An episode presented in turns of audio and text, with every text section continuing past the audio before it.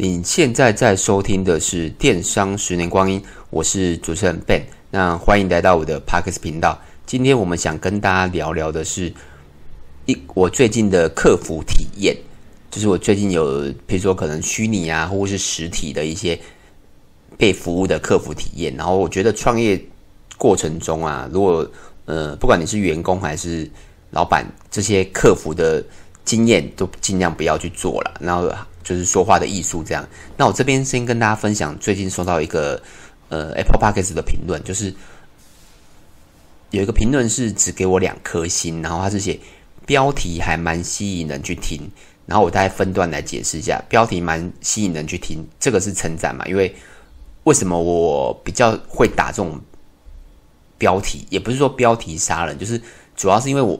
我们我本身电商做太久，然后我自己也会操作广告，不管是 FB 或是 Google，或像我们自己也有在操作 YouTube 频道。我们 YouTube 频道大概两万人，所以我们的标题其实都是有经过思考的，跟经过搜索量的决定来打什么标题。所以你会看到我录的 Podcast 的标题还蛮吸引。你们去点进去的，不管是创业啊，还是虾皮，还是广告等等。然后第二段他是写，呃，但主讲人的口条有点差，就是赘语词太多。然后我就是去回听了一下，对，真的比较多。像我很容易会去讲那个、哪个，或是其实，或是基本上，或是老实说，或是我觉得，或是有时候会有那跟呃。然后我听了一下。是的确有，像我等下录这一段，一定会有。那听起来多不多呢？我觉得是真的比其他的频道多一点。那这个部分其实真的很难改。为什么？第一个，呃，这可能真的需要去受过一些说话的训练。那第二个很简单，就是剪接。那其实我从第一集啊录到现在快嗯九十集了，我除了邀请来宾以外。我都没有剪接过。如果你是我的忠实观众的话，其实你会发现我连电话声、喝水声都录在里面。那我怎么可能剪接？那我录这个 podcast 的目的，其实也是要分享我的知识跟专业，而不是要分享我怎么说话。所以目前呢，我再想想看，如果能改的话，我尽量改。可是我觉得能进步的空间真的有限，除非啦，因为。我做电商嘛，那做电商的目的就是盈利。除非我有办法靠这个 podcast 盈利，那我可能会请我们公司的帮我们。哎，我们公司有专门做 YouTube 的人嘛，所以可能可以请他帮我后置，让你听起，让觉得哎，赘语词太多人觉得听起来顺顺的，或者是我去上说话的课程。但我觉得这最大的前提是我录这个 podcast 是可以盈利的，这个是是很明确的。为什么？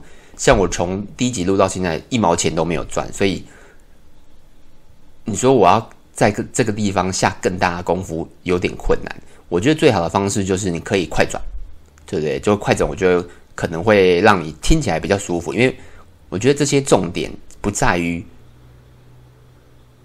词，或是在于就是什么语助词等等等。我觉得最大的重点是在于内容。我我个人是这么觉得啦，对不对？那就是我还是会慢慢去思考要怎么改进啊，可能说话速度变慢一点吧之类的。不好意思，前面有点长。好，那我们就直接进入主题，就是呃，我刚才讲的不能回购的，就是不会让我回购的客户客服体验呢、那第一个就是像我们公司会用很大量的印表机、呃、印纸嘛，所以就会有碳粉夹。那我们最近就是买了。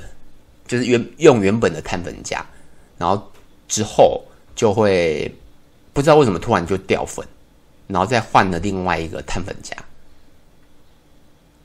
但也不知道为什么又就是就是跟之前的比较起来真的有差，然后我就打进去问那个对方的公司说：“哎，那请问是怎么回事？”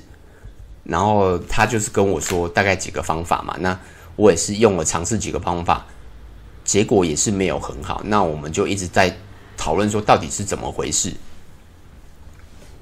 然后对方的窗口他就是跟我讲说哦，可能这样，可能怎样之类的。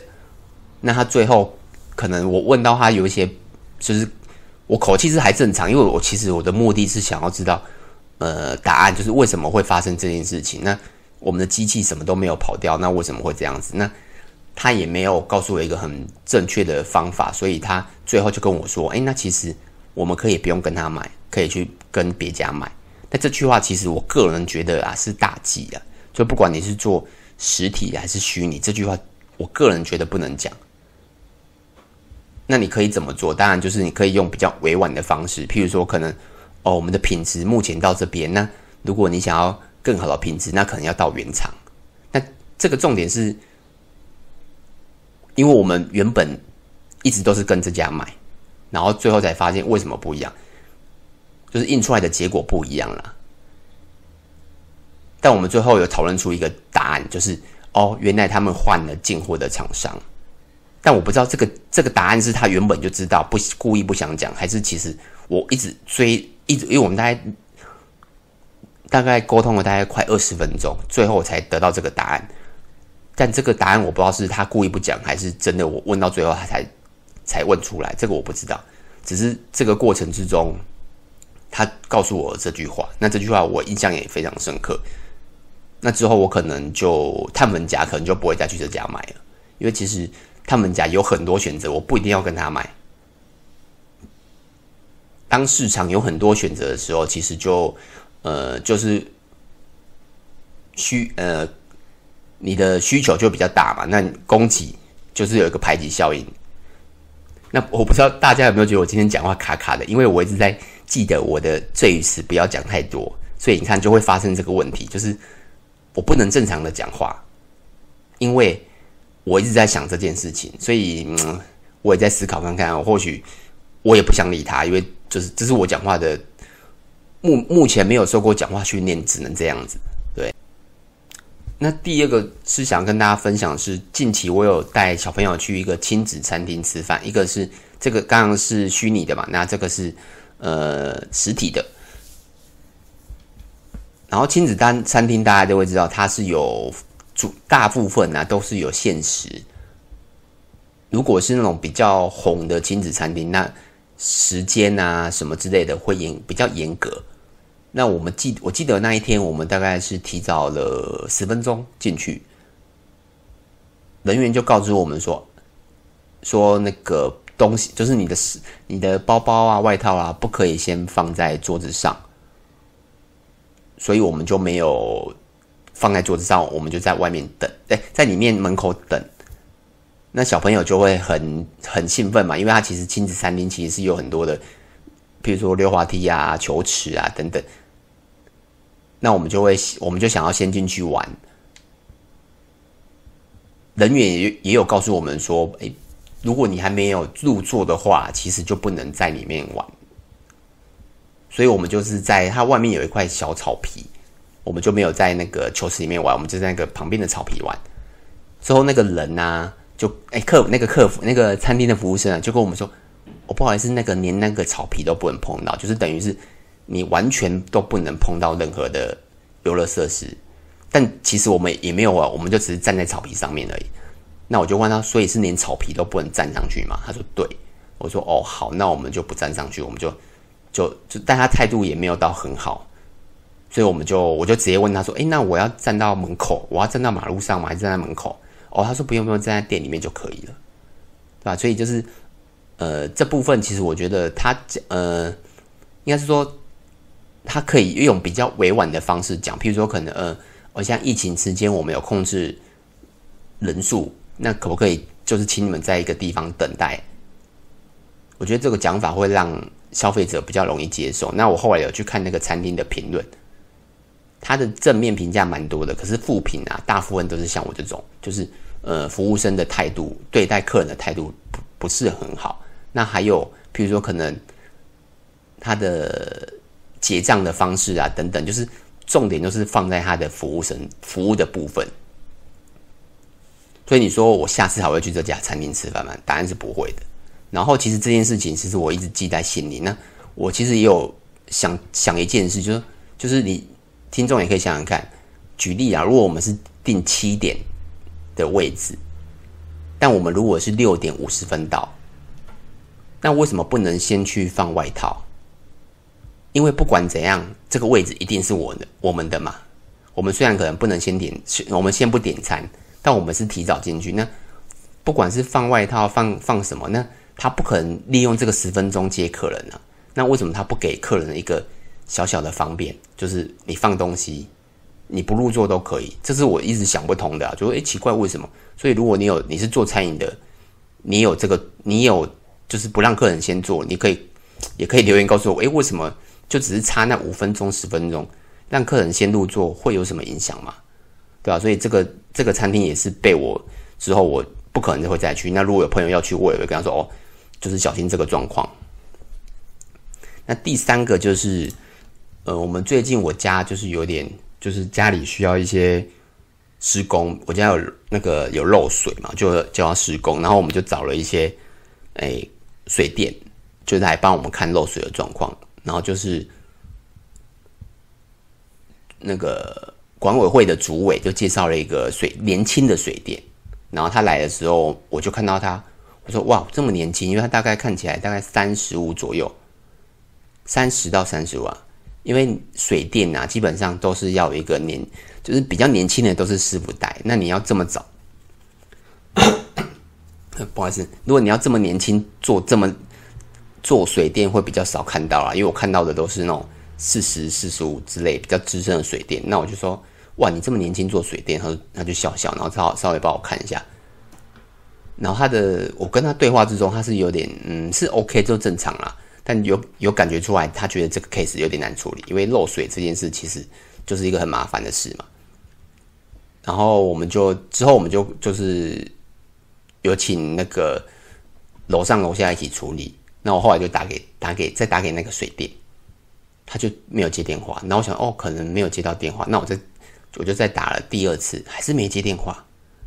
那我心想，诶，为什么一直不接电话？然后我记我印象中啊，我大概打了三次左右，然后大概有分早中晚都没有接电话。那你听众可能觉得，哇，可能只是没接到电话，但不是哦，因为一开始我在找他的时候，我打第一通电话，他也是没接到，可是他有回拨。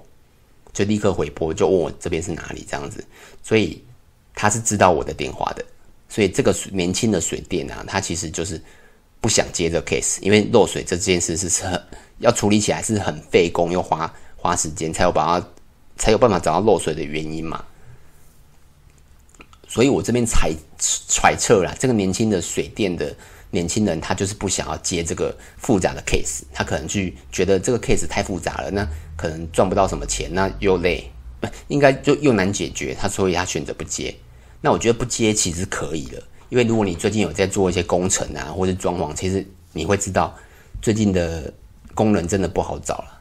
那我觉得他可以用一个，就是还是一样嘛，你就可以，你可以说哦，最近的工期很难排，或是什么哦，这个 case 我们可能短时间没办法接，那我可以帮你介绍或者什么，我觉得都可以。但我觉得最大重点，你不能不接电话。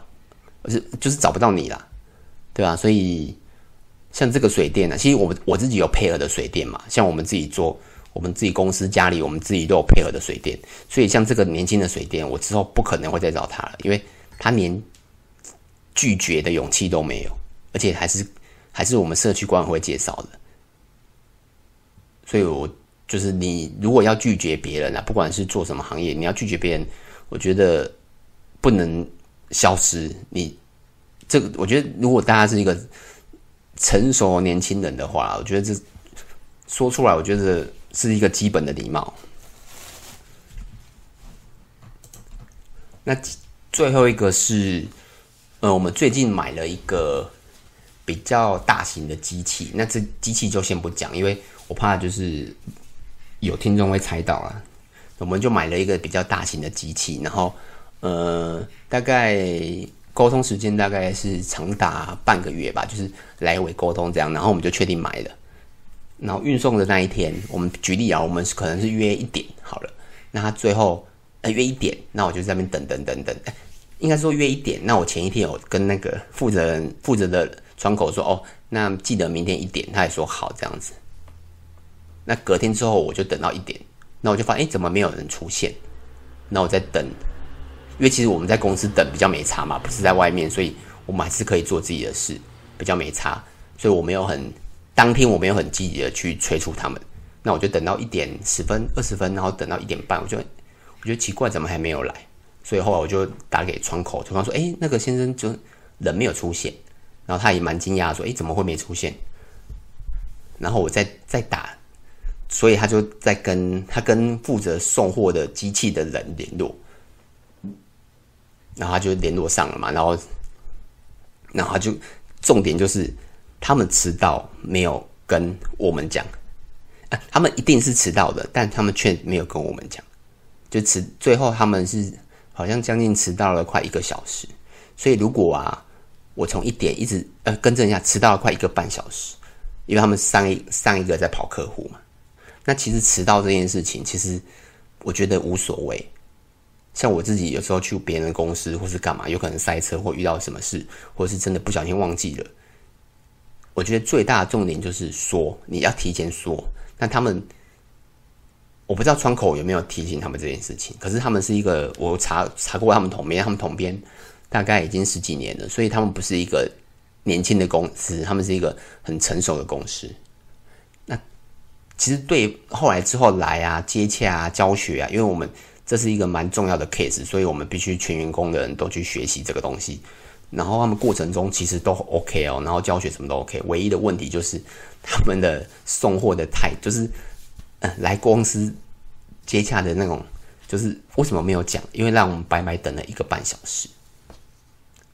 所以就是你说下次还会不会，还还会不会跟他们买？这个我觉得，呃，就是可能一个问号，应该应该是会啦，因为他们的后续处理的方式是好的。可是我唯一的问题就是你没有讲，大概是这样子。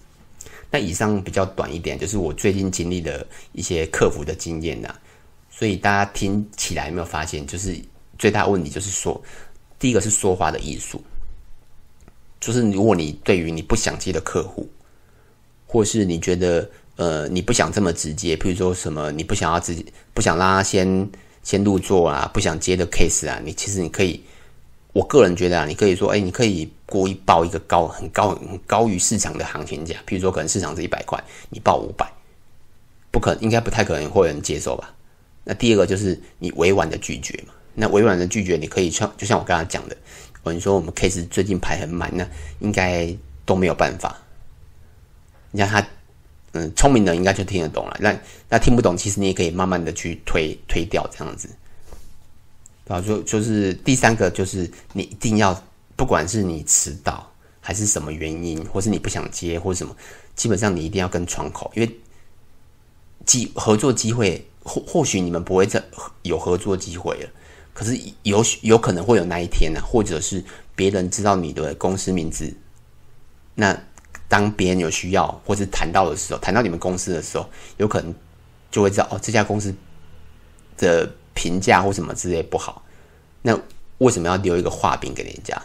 大概是这样子啦。那有什么问题呢？也可以到 FB 跟 E2 找我，那名字都是电商的十年光阴。那你觉得这一集有帮助到你，可以到 Apple Pass 给给我一个五星评分，给一个鼓励哦。就这样子，拜拜。